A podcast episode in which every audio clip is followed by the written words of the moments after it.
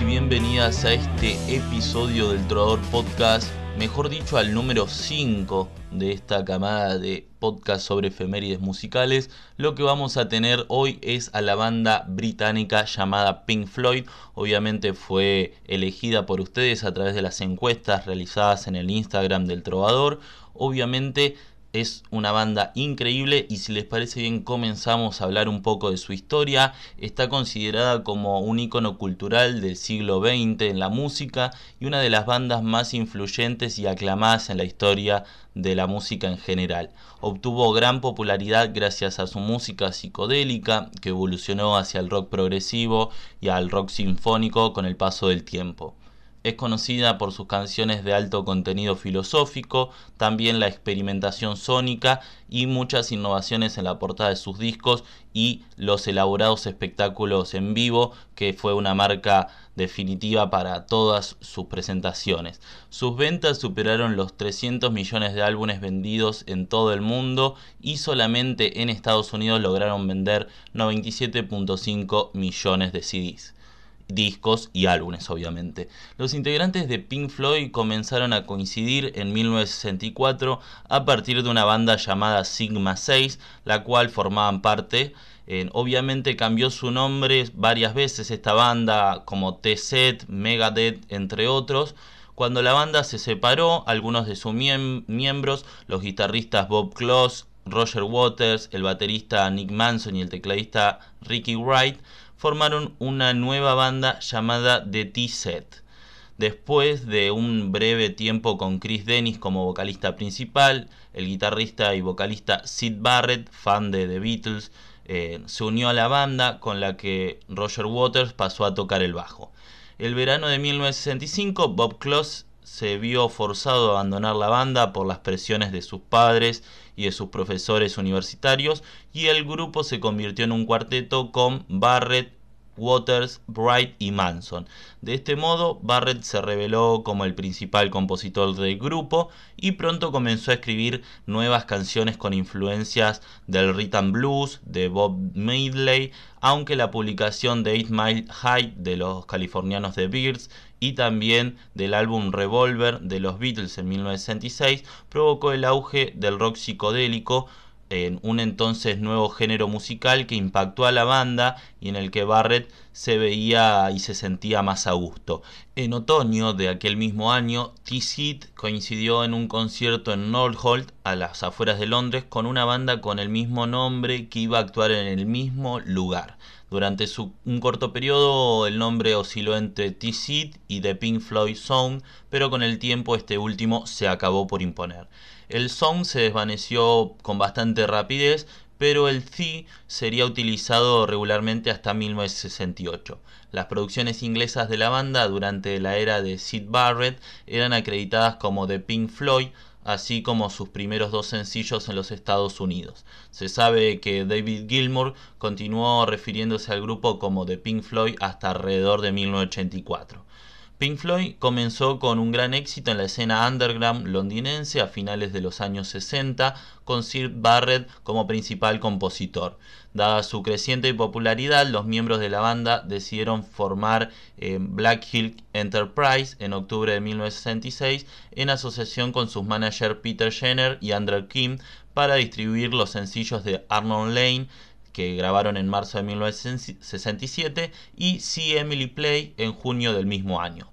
El primer sencillo escaló hasta el puesto número 20 en las listas de los éxitos del Reino Unido y el segundo llegó al puesto número 6, dándole la oportunidad al grupo de aparecer por primera vez en la televisión nacional en el programa The Top of the Pops en julio de 1967. Ese mismo año, después de varias sesiones instrumentales y presentaciones en vivo, la banda decide elaborar su primer álbum de estudio llamado The Piper at the Gate of Dawn, que fue lanzado en agosto de 1967. El título fue extraído de la novela El viento en los sauces de Kenneth Graham. En la actualidad está considerado como ejemplo máximo de la música psicodélica británica, además de que en su momento fue muy bien recibido por la crítica, las pistas del disco predominante escritas fueron por Barrett, muestran las letras poéticas y una mezcla de música desde la vanguardista como por ejemplo el tema Interestal Overdrive, hasta The Scarecrow, inspirada con la música folclórica de Fens, una región rural en el norte de Cambridge, de donde son originarios tanto Barrett como Gilmour y Waters. Las letras son totalmente surrealistas y a menudo folclóricas, como el tema de Ñomo, la música reflejaba la mejor tecnología electrónica de la época, destacando el uso del, del paneo estéreo y la edición de la cinta, los efectos de eco de cinta y también el uso de los teclados electrónicos, en particular el órgano Farfisa tocado por Wright, el cual fue uno de los primeros órganos con sintetizadores incluidos. El disco fue un éxito además en Reino Unido, donde llegó al puesto número 6, pero no le fue tan bien en los Estados Unidos, donde llegó a las listas el puesto número 131 aunque después sería relanzado en el periodo de éxito comercial del grupo en la década de los 70. Durante este periodo la banda emprendió una gira con Jimi Hendrix, lo que obviamente ayudó a incrementar la popularidad de la banda. A medida que crecía el éxito de la banda, también crecía el estrés y el consumo de drogas, especialmente del LSD. Eh, hicieron obviamente mella en la salud mental de Sid Barrett. En su conducta se volvió cada vez más impredecible, lo que afectaba a las presentaciones en público del grupo, pues en muchas ocasiones Barrett era incapaz de tocar la guitarra y tampoco podía cantar. Por eso, en diciembre de 1967, el grupo contactó a un músico amigo de Barrett que frecuentaba los conciertos de la banda. Él se llamaba David Gilmour. Eh, para apoyarlo a la guitarra y también para cantar cuando obviamente Barrett no podía o sufría algún bloqueo mental.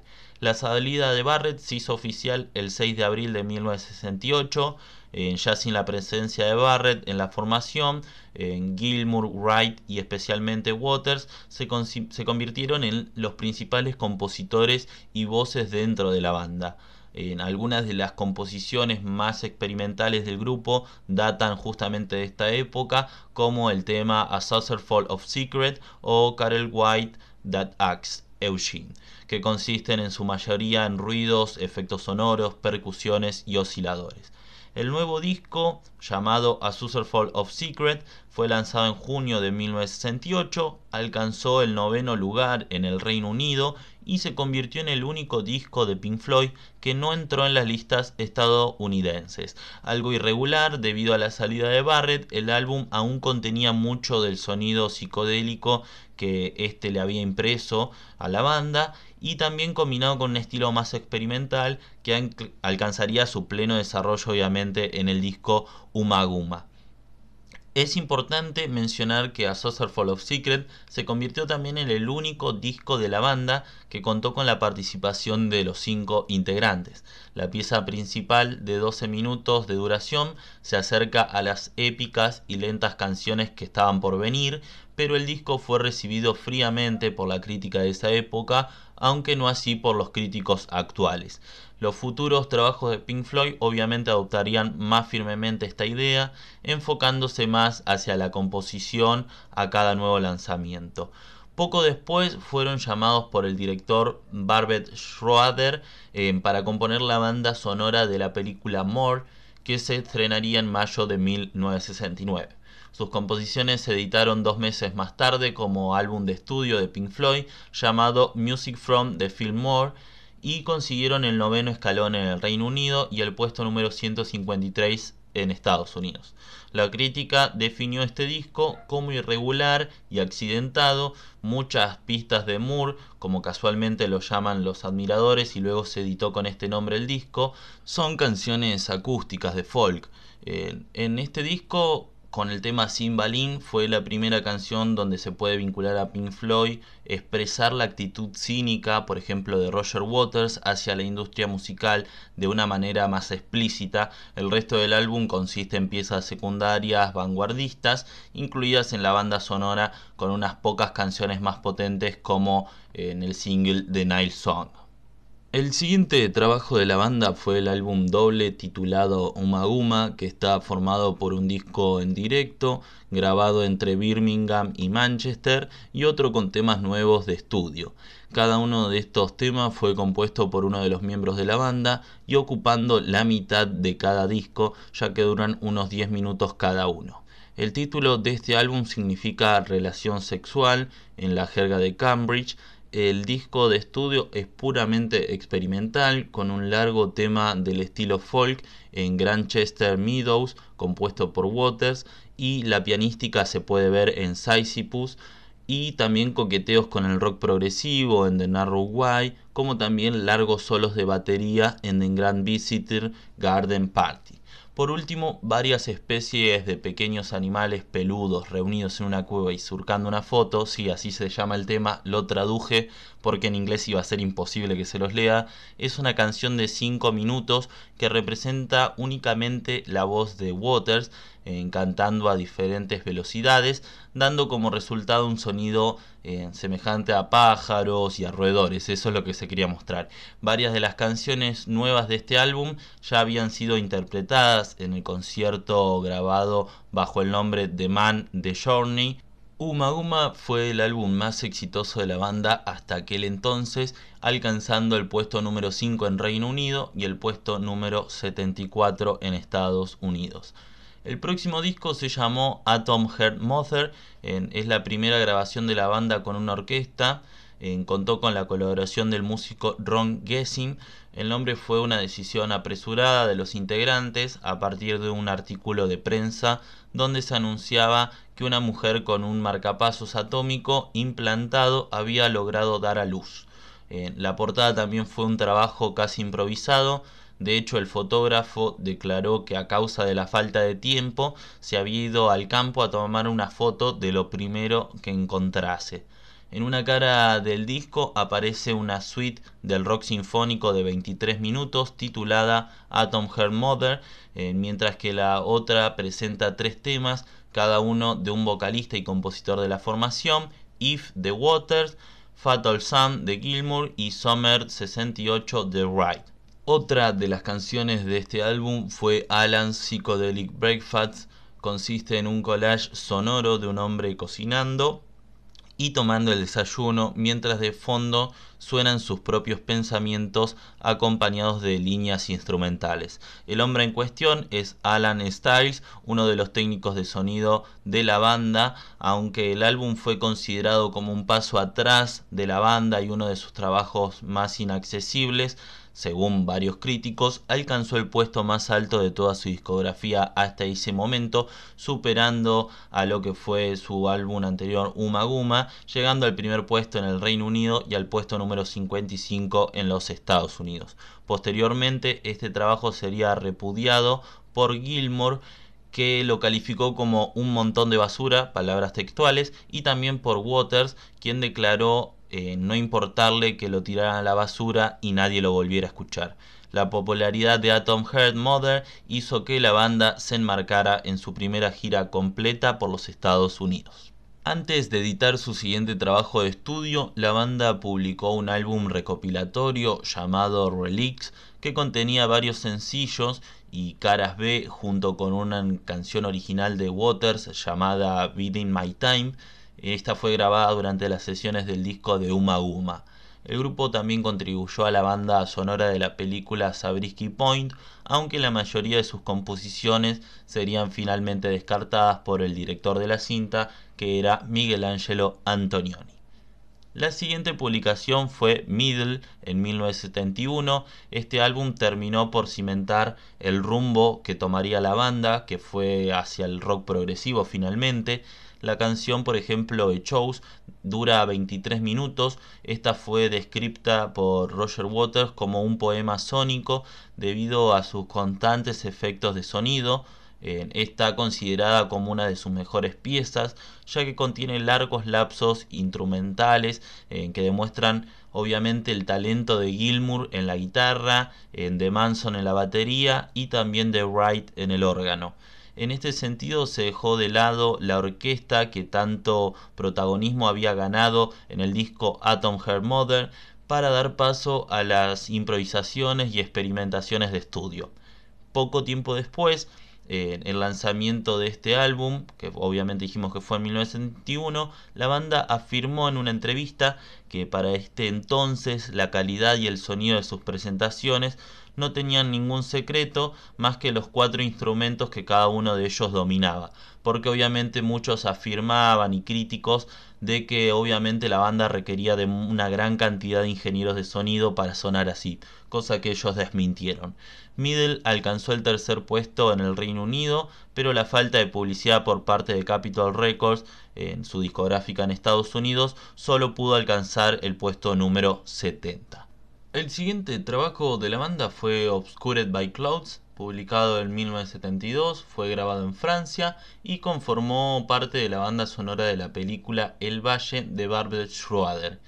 Se convirtió en el primer top 50 para Pink Floyd en los Estados Unidos, además de alcanzar el sexto lugar en el Reino Unido. La letra de la canción Free Fall fue la primera referencia en una canción a la muerte del padre de Roger Waters, quien murió en la Segunda Guerra Mundial, un tema que se estableció como recurrente en posteriores trabajos. Además, la canción Chillod's Hen de Gilmour está basada en el libro del mismo nombre de Arthur C. Clarke. Estilísticamente, en sí, todo este álbum está ligeramente distinto sí, al antecesor. Eh, tiene canciones mucho más cortas, con la reducción del uso de efectos sonoros para la creación de atmósferas y a su vez rozando en muchos casos más al blue rock, al folk rock o al soft rock. Durante esta época Pink Floyd se distanció de la psicodelia y se convirtió en una banda más difícil de clasificar. Los distintos estilos de cada uno de los compositores confluyeron en uno único que quedó cristalizado en las dos obras más importantes de su discografía, tanto para la crítica y el público. Estos fueron The Dark Side of the Moon, publicado en 1973, y With You We Heard, publicado en 1975.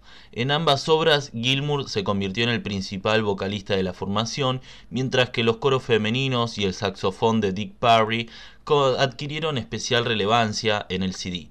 Esta época se convirtió en el zen creativo de la banda, pues tanto en Dark Side como en With You We Hear, los cuatro miembros llevaron a cabo la composición de grandes canciones como The Time, en cuya creación hasta Mason eh, se vio involucrado. Según Gilmour existía una especie de consenso entre los cuatro en que Waters era el principal escritor de las canciones, mientras que la composición musical recaía principalmente en Wright y en él. La publicación del super éxito de Dark Side of the Moon fue en 1973, obviamente marcó un antes y un después en la popularidad de la banda, Pink Floyd había dejado de editar sencillos desde sus comienzos en 1968, cuando se publicó por última vez Point Me at the Sky. Sin embargo, Money rompió esta tendencia y alcanzó el vigésimo puesto en los Estados Unidos, ni bien fue lanzada. Por su parte, el álbum logró el primer número uno de la banda en este país, convirtiéndose en uno de los más vendidos en la historia de los Estados Unidos al sobrepasar los 15 millones de copias y obviamente es uno de los más vendidos en todo el mundo con más de 50 millones. Además permaneció en Billboard 200 durante 937 semanas, más de 19 años para que nos hagamos una idea, siendo así el álbum que más tiempo ha permanecido en las listas de la historia musical incluyendo también que estuvo 591 semanas consecutivas desde el año 1976 hasta el año 1978, lo que obviamente significó otro récord para Pink Floyd. Se estima que alrededor de una de cada cuatro familias británicas posee una copia del disco en alguno o cualquiera de sus formatos. También se mantuvo en las listas británicas durante 301 semanas, aunque nunca superó el segundo lugar. Dato muy curioso, pero la verdad que obviamente son datos y eso no quiere decir que haya sido mejor o peor que el número uno. Fue grabado este disco en dos sesiones, tanto en 1972 como en 1973, en los estudios de Abbey Road de Londres. Fue producido obviamente por el gran Alan Parsons, quien obviamente también había producido en a los Beatles puede catalogarse como el primer álbum plenamente conceptual desarrollado por la banda, en que se abordan temas como el significado de vivir en el tema Brit, el estrés cotidiano en On the Run, el irremediable paso del tiempo en Time, también la muerte en el tema de Great Beat in the Sky y obviamente en Money, en este tema trata del dinero y sus propiedades para corromper los ideales de las personas.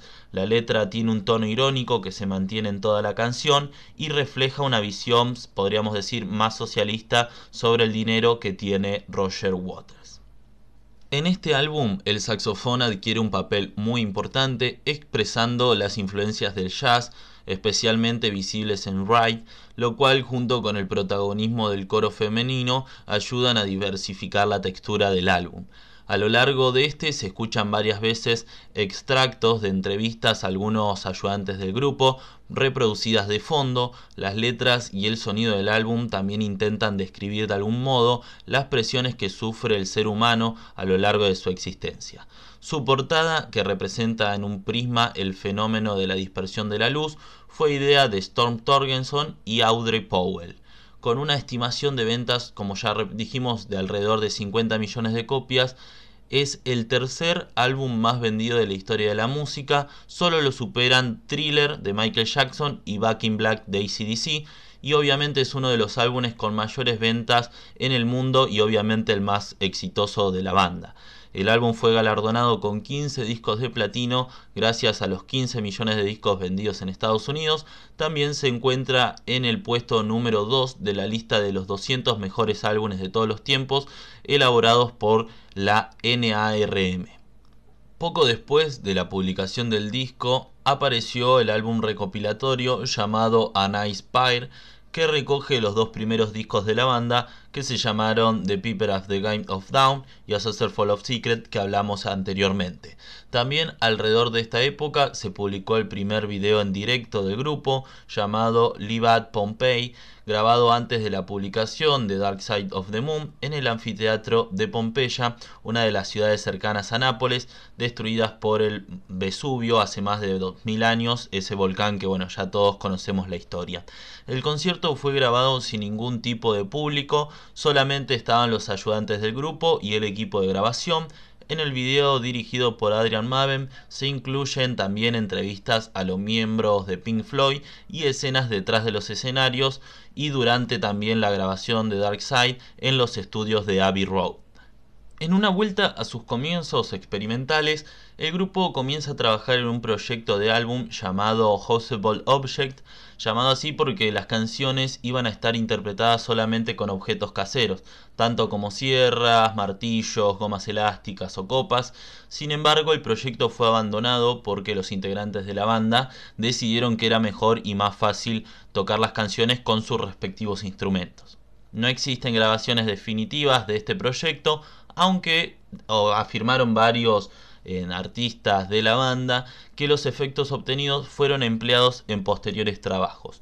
El próximo disco fue With You We Heard, lo publicaron en 1975. Este trata acerca de la ausencia de sentimientos humanos en el mundo de la industria musical y la frivolidad que a veces se siente, además también de la añoranza del antiguo miembro del grupo Sid Barrett.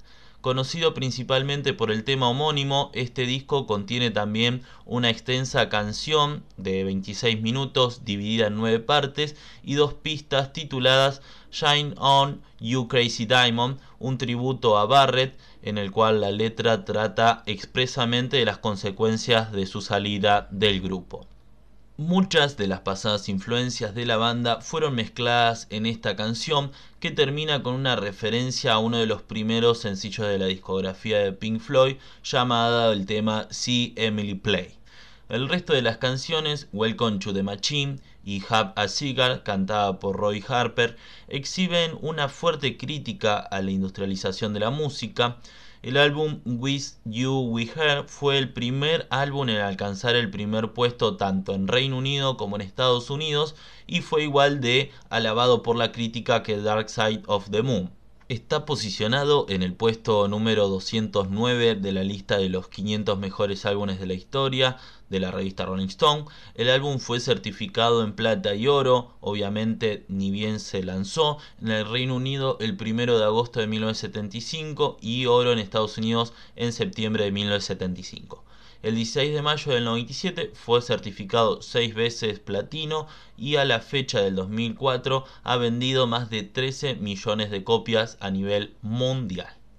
Luego vino la publicación de Animals en enero de 1977.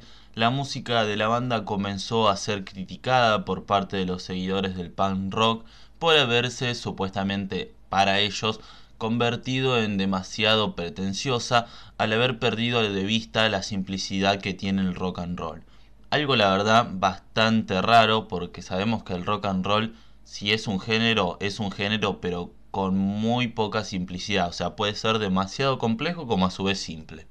Así que la verdad, bueno, bastante raro lo que pensó este grupo de seguidores. Sin embargo, Animals está considerado como un trabajo más guitarrero que los anteriores discos, en parte debido a la influencia del emergente movimiento del punk y al hecho de que fue grabado en los nuevos estudios de Pink Floyd en Britannia Row, fue el primer disco que no incluyó ninguna composición de Ricky Wright y alcanzó el segundo puesto en el Reino Unido y el tercero en los Estados Unidos. Como en muchos de sus antecesores discos, Animals posee varias canciones relacionadas entre sí por un mismo tema. En este caso está inspirada todo el disco en la novela de Rebelión en la Granja de George Orwell. Muy buen, muy buen cuento, libro en realidad, eh, si lo pueden leer, leanlo, es corto y se deja leer muy rápido. En el disco las canciones Sheep, Pigs y Dogs eh, se emplean como metáforas de la sociedad contemporánea. En esta metáfora los perros eh, son los mandamases de la industria, los cerdos representan a la clase política británica de entonces, aludiendo indirectamente a figuras como la de Margaret Thatcher, y las ovejas representan al resto de los habitantes que se dejan llevar tanto por los perros como por los cerdos sin rebelarse. A pesar del protagonismo de la guitarra, los teclados y sintetizadores eh, aún juegan un papel obviamente importante en Animals, pero el característico saxofón ya de Dicky Parry y los coros femeninos desaparecieron en este álbum. Obviamente los anteriores había tenido bastante relevancia. Muchos críticos no respondieron bien tampoco al álbum, calificándolo como tedioso y sombrío. La portada del álbum presenta a un cerdo inflable al que los miembros de la banda le pusieron de nombre Algi. Eh, sobrevolaba supuestamente las chimeneas de una fábrica de Londres. Sin embargo, el viento en que estaba soplando ese día en el que se tomaba la fotografía complicó demasiado el control del globo ya que era muy grande y hubo que superponer en la foto del cerdo y la de la estación eléctrica mediante un fotomontaje en la edición. Este cerdo es uno de los símbolos de la banda y permaneció como una parte más de los espectáculos en vivo y en directo que realizaba el grupo. Después de la gira promoción del disco Animals, cada uno de los miembros de Pink Floyd se embarcó en un proyecto solitario que tenían cada uno, menos Roger Waters, quien siguió obviamente planeando y no se distrajo de la actividad de Pink Floyd y a su vez realizó dos trabajos, uno que se llamaba The Pros and Cons of Hitchhiking y el otro The Wall. El primero terminó siendo luego en un CD solista que lanzó Roger Waters y The Wall iba a ser el próximo disco. A comienzos de 1979 salió a la luz un escándalo económico de su máximo dirigente, el manager de la banda, Andrew Warwood, había estado supuestamente desviando fondos para una serie de operaciones ilícitas y obviamente se exilió de Inglaterra siendo arrestado cuando volvió al país en 1982. Esta empresa era la que gestionaba los ingresos de los, de los miembros de Pink Floyd, quienes vieron obviamente cómo entre los cuatro habían perdido más de un millón de libras esterlinas sin darse cuenta. Como resultado del escándalo, cada uno de ellos debía mucho dinero de impuestos y se vieron forzados a abandonar el país entre el 6 de abril de 1979 y el 6 de abril también de 1980. Durante este exilio se acabó de pulir el álbum The Wall que fue grabado plenamente en Francia. La épica ópera del rock publicada en 1979 fue The Wall. Este álbum estuvo compuesto casi en su totalidad por Waters, trata los temas de la soledad y la falta de comunicación, expresados por medio de la metáfora de un muro construido entre el músico y el público. Roger Waters ideó este formato cuando escupió a un fan que no había dejado de increpar a todo el grupo en un concierto en Montreal, Canadá. The Wall consiguió además que Pink Floyd volviese a lo más alto de las listas de éxitos con el sencillo Another Break in the Wall parte 2. Las 340 copias distribuidas solamente en el Reino Unido fueron vendidas en solo 5 días. También se extrayeron en otros éxitos como Comfortable Numb o Run Like Hell, que se convirtieron en clásicos de la banda y de las emisoras de radio de ese momento, a pesar de no ser lanzadas como sencillos. El álbum fue producido por Bob Ezrin, un amigo de Roger Waters, que compartió también los créditos de composición en el tema The Trial. Waters impuso sus dotes artísticos y su liderazgo sobre la banda, usando a su favor la precaria situación económica de la banda, lo que enseguida obviamente desembocó en numerosos conflictos entre los integrantes. La influencia de Wright fue minimizada en este álbum y también fue despedido durante las grabaciones por Roger Waters, aunque acabó retornando para los conciertos en directo con un salario determinado, pero ya no formando parte oficial de la banda. Curiosamente, esta situación fue la que hizo que Wright se convirtiese en el único músico eh, que ganó algo de dinero con los conciertos de The Wall. La ópera solo fue interpretada en unas pocas ocasiones debido a las complicaciones logísticas, puesto que en estas actuaciones se tenía que construir un muro en los descansos de cada actuación y bueno, mucha, mucho dinero que se gastaba en, dar estos shows, aunque sería interpretado por Roger Waters una vez más después de la caída del muro de Berlín. Aunque nunca llegó al número 1 en el Reino Unido, alcanzó el puesto número 3. The Wall permaneció 15 semanas en el número 1 de las listas estadounidenses, fue alabado por la crítica y consiguió 23 discos de platino vendiendo 11.5 millones de copias solamente en Estados Unidos. Como secuela se publicó en 1982 la película Pink Floyd The Wall, cuya banda sonora está formada por la mayoría del contenido de este disco anterior. La película fue escrita por Roger Waters y dirigida por Alan Parker. La animación de la misma estuvo a cargo de Gerald Scarf. The Final Count es el duodécimo álbum de estudio de la banda. El disco fue dedicado a la memoria del padre de Roger Waters, Eric Fletcher Waters, muerto en combate en la Segunda Guerra Mundial, salió al mercado en 1983. Es el único álbum de la banda en el que no apareció Richard Wright y el único que fue compuesto en su totalidad por uno de los integrantes de la banda, cosa que no había sucedido hasta el momento, en este caso fue Waters. Tanto fue así que le ofrecieron publicarlo como un disco en solitario, algo que fue rechazado por el resto de los integrantes y por la disquera EMI. Fue también el mismo quien grabó casi todas las partes vocales, excepto una canción en la que está acompañado por Gilmour. La temática del trabajo siguió la línea de los anteriores, aunque con un modo más oscuro. En él, Waters incluyó por primera vez en las letras la participación británica en las guerras Malvinas, eh, concluyó también con una referencia a una posible guerra nuclear. En la canción de Suns in the Sunset, los arreglos orquestales corrieron a cargo de Michael quien junto con Andy Bone interpretó las partes del teclado debido a la ausencia de Wright. La final de Final Cut fue bien recibido por la crítica y alcanzó el primer puesto tanto en el Reino Unido y el puesto número 6 en Estados Unidos. Después de este álbum se publicó el disco recopilatorio llamado Works, que incluyó por primera vez la canción inédita Embryo, grabada en 1970 hacía varios años. A partir de entonces cada uno de los miembros tomó caminos distintos y se embarcó en sus propios proyectos personales. En diciembre de 1985, Roger Waters anunció la separación de Pink Floyd, describiendo a la banda como una fuerza agotada, no obstante, en 1986, tanto Gilmore como Manson comenzaron a grabar un nuevo álbum bajo el nombre de Pink Floyd. Una agria disputa legal llevó a Roger Waters a reclamar el nombre de Pink Floyd, eh, diciendo que debería haber sido abandonado, pero Gilmore y Manson mantuvieron su intención de grabar bajo este nombre, declarando que eran ellos quienes tenían los derechos legales, ya que Roger Waters se había ido de la banda por iniciativa propia. Finalmente, la demanda fue llevada a los juzgados y los derechos fueron adquiridos por Gilmore y Manson. Después de barajar varios títulos, el álbum nuevo fue publicado con el nombre de A Labs of Reason, lanzado al mercado en septiembre de 1985, alcanzando el tercer puesto en los Estados Unidos y en el Reino Unido.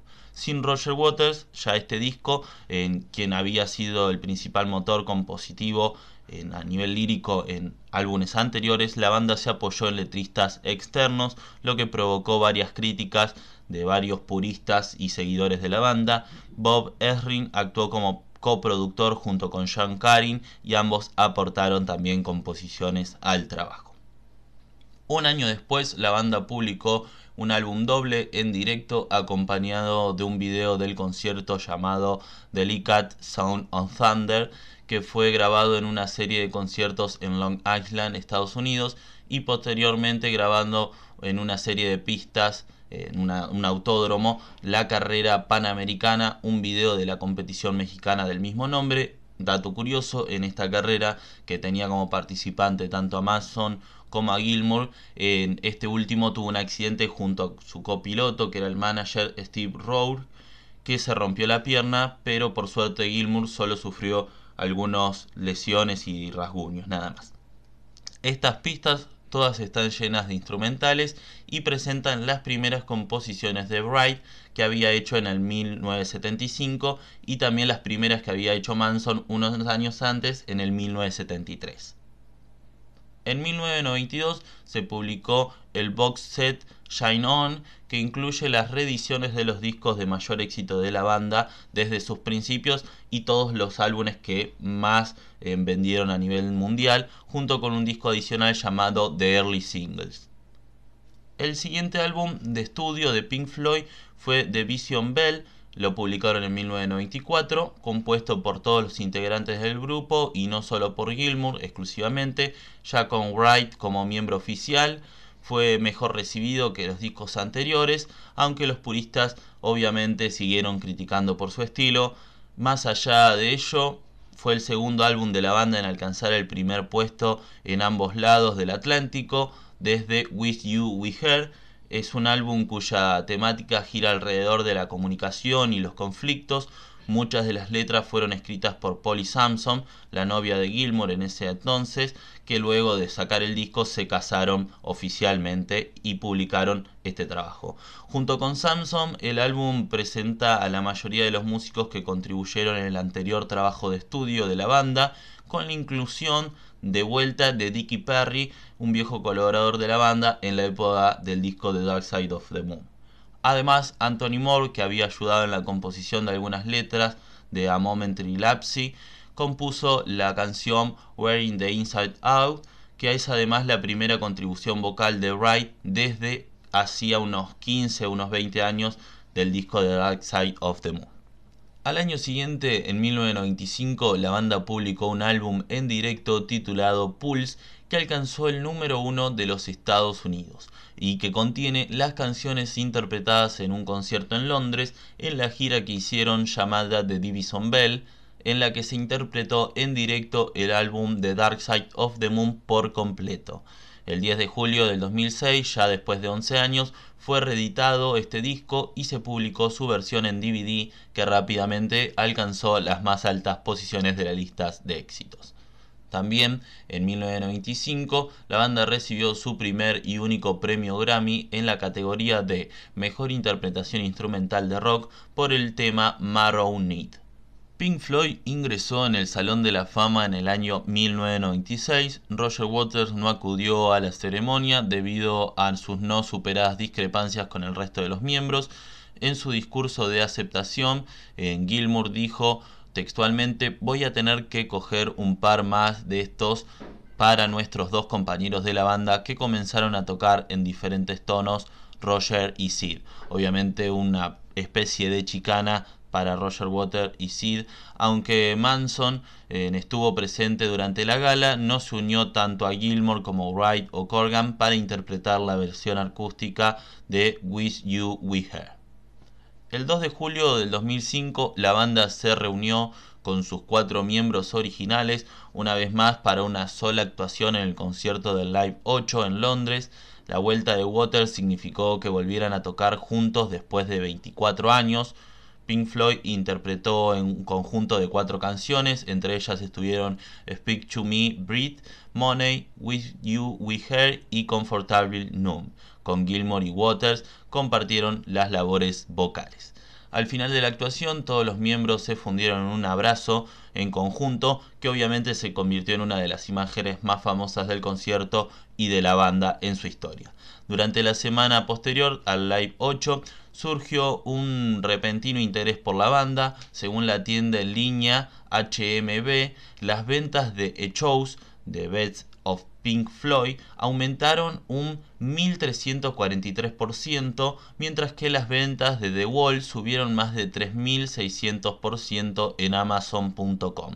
El 16 de noviembre del 2005 la banda fue admitida en el Salón de la Fama del Reino Unido por Pete Townshend, guitarrista de The Who, Gilmore y Mason asistieron a la gala, pero ni Roger Waters, que apareció por videoconferencia, ni Wright, que estaba siendo sometido a una operación ocular, pudieron estar presentes.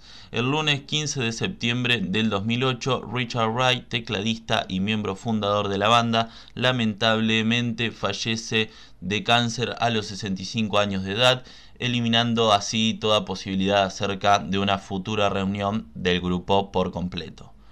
En julio del 2014, Samson, esposa de Gilmour, anunció vía Twitter en que un nuevo álbum de Pink Floyd titulado The Endless River se publicaría en noviembre de ese mismo año.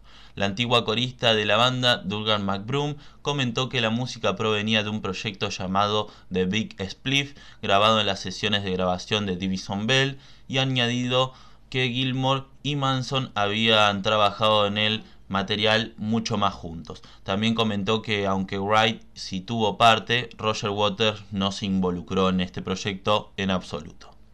Bueno gente, hasta aquí parte de la historia y de la discografía de esta gran banda británica. Obviamente para disfrutar hay videos, hay DVDs de la banda, hay temas grabados y conciertos y shows, discos en vivos totalmente grabados eh, también hay discos en estudio, la verdad que tienen discos para tirar para arriba, podríamos decir, y la verdad todos muy buenos. Sí, ya estamos llegando al final de este episodio, pero antes nos vamos con ciertas anécdotas y datos curiosos como todos los episodios. Tenemos que, por ejemplo, durante las grabaciones del disco de With You, We Hear, se produjo una anécdota muy famosa para la banda. Alguien por alguna razón eh, le dijo a Sid Barrett que asistiera a los estudios de Abbey Road porque Pink Floyd estaba grabando un nuevo disco. El 5 de junio de 1975, un hombre gordo con la cabeza y las cejas completamente afeitadas llegó al estudio de Abbey Road mientras los integrantes del grupo estaban mezclando Shine On You Crazy Diamond.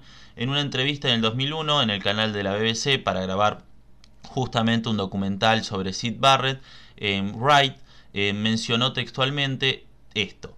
Una cosa que realmente permanece en mi memoria, que nunca olvidaré, sucedió en la sesión de Shine On. Llegué al estudio y vi a ese hombre sentado en el fondo del estudio, estaba tan lejos como lo estamos nosotros ahora, y no lo reconocí. Dije, ¿quién es ese fulano detrás de ti? Ese es Sid, me dijeron y simplemente me vine abajo, no lo podía creer. Se había afeitado todo el pelo, es decir, hasta las cejas, todo. Iba de arriba abajo haciendo ruido con los dientes, era horroroso. Eh, yo estaba, quiero decir, Roger Waters estaba llorando, creo que yo también, los demás estábamos llorando también. Fue muy chocante. Fueron siete años sin contacto y llegó así de la nada, cuando nosotros estábamos haciendo esa canción en particular. No sé si es coincidencia, karma o destino, quién sabe, pero fue, fue muy, muy potente este encuentro. Eso lo decía Wright en, la entrevista que le hizo la BBC.